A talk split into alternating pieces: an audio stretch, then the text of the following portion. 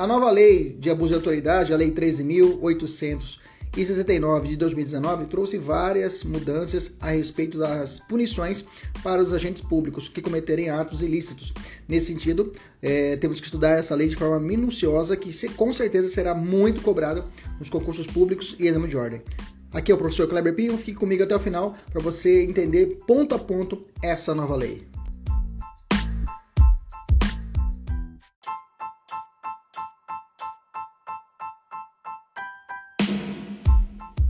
O, o capítulo 1 dessa lei vai tratar da chamada disposições gerais.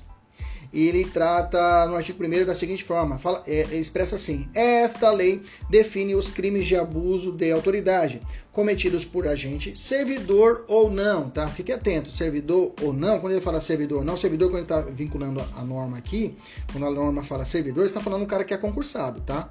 o cara que é concursado. Ou não, está falando do cara que pode ser comissionado, que faz um cargo em comissão, por exemplo ok? Ou um mesário de eleição, ok? Bacana? Que no exercício de suas funções ou a pretexto de exercê-la, abuse do poder que lhe tenha sido atribuído. Abuse do poder que lhe tenha sido atribuído. Se eu der, vamos fazer uma, uma intersecção lá com o direito administrativo, né? O direito administrativo, quando a gente estuda o chamado abuso de poder, o abuso de poder é um gênero que possui duas espécies: o chamado desvio de poder ou desvio de finalidade e o excesso de poder. O desvio de poder ou desvio de finalidade atinge o elemento finalidade do ato administrativo, que é sempre o que a, a, a, o interesse público ok? Então, quando o administrador utiliza é, o seu, o seu, a sua competência, ok? Ele excede a sua competência para poder realizar atos para seu bel prazer. Eu tenho o chamado desvio de finalidade. Agora, quando ele excede a competência, ou seja, ele não é competente e age fora da sua competência, eu tenho o chamado excesso de poder, quando atua diretamente no elemento competência. Bacana, tranquilo. Então, o legislador aqui do abuso de autoridade usou o gênero abuso de poder para tratar a respeito dos crimes de abuso de autoridade. Bacana? Continuando. Parágrafo primeiro fala assim: as condutas descritas nessa lei constituem crime de abuso de autoridade quando praticados pelo agente com a finalidade específica de prejudicar outrem ou beneficiar a si mesmo ou a terceiro, ou ainda por mero capricho ou satisfação pessoal. Traduzindo, todo, anota, anota, todos os crimes, todos os crimes que estão dentro dessa lei, o crime de abuso de autoridade é um gênero que tem várias espécies, ou seja, vários tipos penais. Todos eles, o elemento subjetivo padrão é o dolo, é o dolo, ou seja, não há crime de abuso de autoridade na forma culposa. Ok? Forma culposa. Anota, não há crime de abuso de autoridade na forma culposa. O dolo pode ser o dolo direto, né? Pela teoria do, é, é, do resultado, e o, ou, o, o dolo eventual pela teoria do assentimento, beleza? Mas tem que ser dolosa. Só que é o seguinte, não basta ser, é, ter apenas o dolo não basta ter apenas a conduta dolosa. O, a lei exige um elemento subjetivo especial. Ou seja, além do dolo, ele tem que ter a intenção de prejudicar alguém, ou beneficiar a si mesmo ou a terceiro, ou praticar por mero capricho, ou por satisfação pessoal. Então, para que exista a, o crime, tem que existir o elemento subjetivo dolo e, além disso, um desses elementos é alternativo, é alternativo, não é cumulativo, um desses elementos especiais para a configuração. Bacana? Beleza? Um dado interessante é o parágrafo segundo.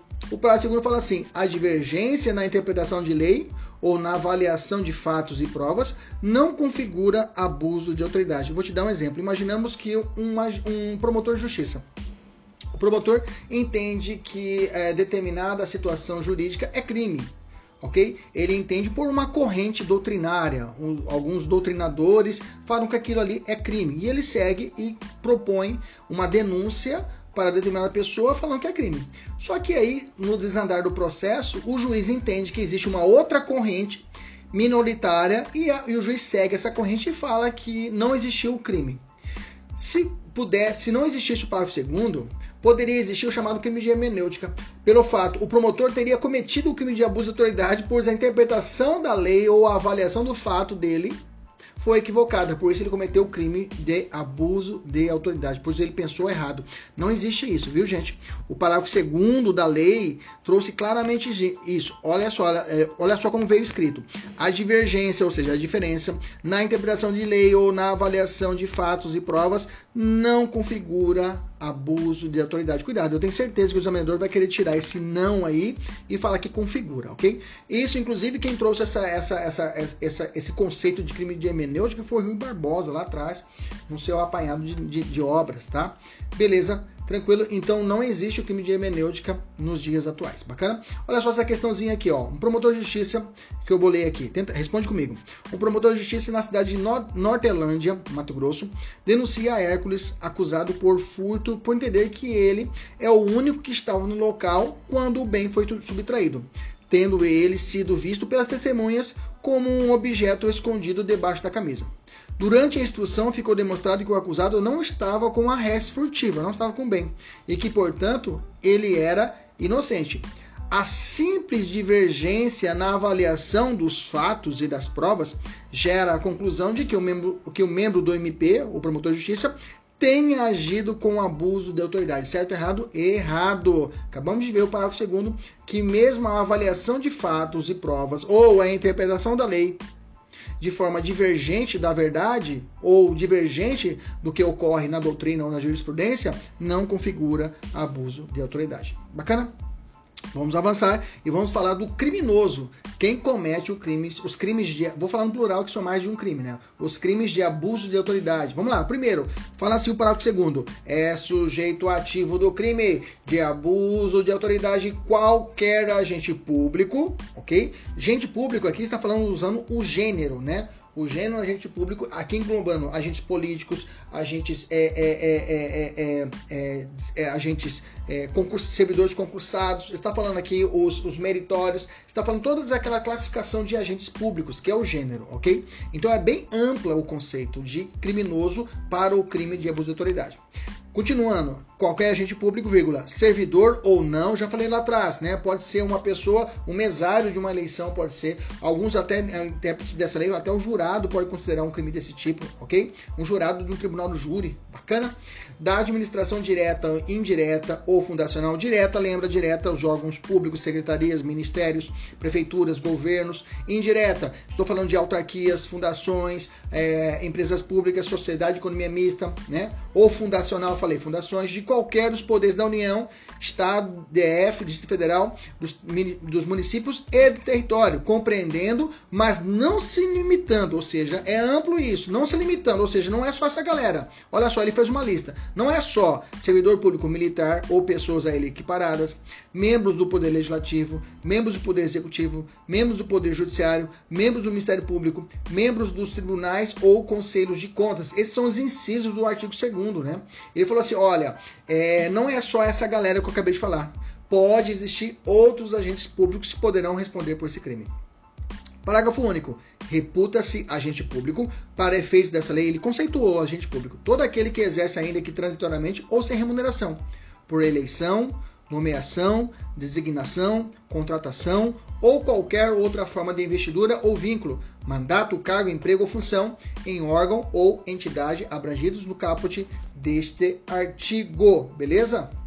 Pergunta de prova: o conceito de sujeito ativo. Sujeito ativo é quem comete crime. Para a lei de abuso de autoridade, é restrito ou é ampliativo? Ampliativo, tá? É amplo, não é restrito. Continuando, olha só, é, se você fazer uma comparação com a lei de improbidade administrativa, o artigo 2 da lei de improbidade administrativa, o artigo 327 do Código Penal, você vai perceber que o parágrafo único ele se assemelha em muito principalmente no ponto chamado transitoriamente ou sem remuneração. Tanto é que nos três dispositivos, tanto no Código Penal, tanto na improbidade, Código Penal, artigo 327, ou a, a improbidade no artigo 2 e o abuso de autoridade no parágrafo, parágrafo único do artigo 2 todos eles mencionam transitoriamente ou sem remuneração. Então, essa pessoa, um comissionado, uma pessoa que está transitoriamente exercendo uma função pública, essa pessoa pode responder pelo crime de abuso de autoridade.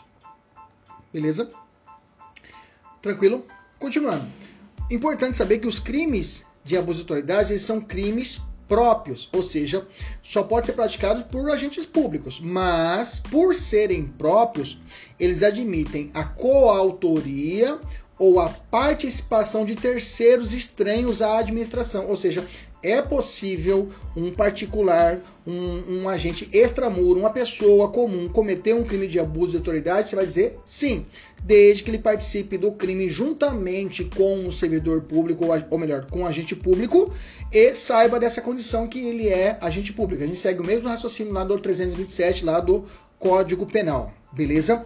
Tranquilo? Coautoria ou participação. Cuidado, eu não falei crime de mão própria, eu falei crime próprio beleza? Crime próprio admite coautoria, coautoria e participação, ok? Bacana? Beleza? Quem fala isso não sou eu. O artigo 30 do Código Penal fala isso. O Código Penal fala no seu artigo 30 que é possível a comunicação, ok? Olha só, vou ler para vocês o, o, artigo 30. O artigo 30 do Código Penal fala assim: é. Cadê o artigo 30? Ah, aqui. Não se comunicam as circunstâncias e as condições de caráter pessoal, salvo quando elementares do crime. Pergunto: para cometer um crime de abuso de autoridade, é elementar que a pessoa seja um agente público? Sim ou não? Sim, então é elementar do crime. Então essa elementar comunica-se a um particular, beleza? Sujeito passivo desse crime pode ser uma, uma, uma dupla subjetividade passiva. Eu posso ter um sujeito passivo imediato ou principal, que é a pessoa física ou jurídica que é atingida, por exemplo, um preso, no caso do artigo 13, que não vamos, não vamos estudar no nosso curso, ou um sujeito passivo secundário ou imediato, que a gente pode falar que mediato, o sujeito secundário ou mediato, que é o Estado, tá? O Estado, o poder público, é assim, que tem a sua imagem, a sua credibilidade e até o seu patrimônio ofendido quando um agente é, seu pratica um ato abusivo. Beleza? Tranquilo. Vamos responder uma questão aqui que eu bolei aqui. Olha só. É sujeito ativo do crime de abuso de autoridade qualquer agente público, servidor ou não, da administração direta, indireta, fundacional de qualquer dos poderes da União, dos estados, do Distrito Federal, dos municípios e de, e de território, compreendendo, compreendendo, ponto. Reputa-se agente público para os efeitos dessa lei todo aquele que exerce, ainda que transitoriamente ou sem remuneração, por eleição, nomeação, designação, contratação ou qualquer outra forma de investidura ou vínculo, mandato, cargo, emprego, mas não de função pública. Aí quebrou, né? No finalzinho da lei, ela, no finalzinho ele fugiu. Que a lei fala de cargo, emprego ou função pública, tá? Essa parte final tá errada, tá? A função pública também entra. Beleza? Tranquilo. Essa foi o artigo 1 e 2. Acompanhe nosso, nosso, nosso podcast. A gente vai fechar essa lei vendo artigo por artigo da lei de abuso de autoridade. Até a próxima. Tchau, tchau.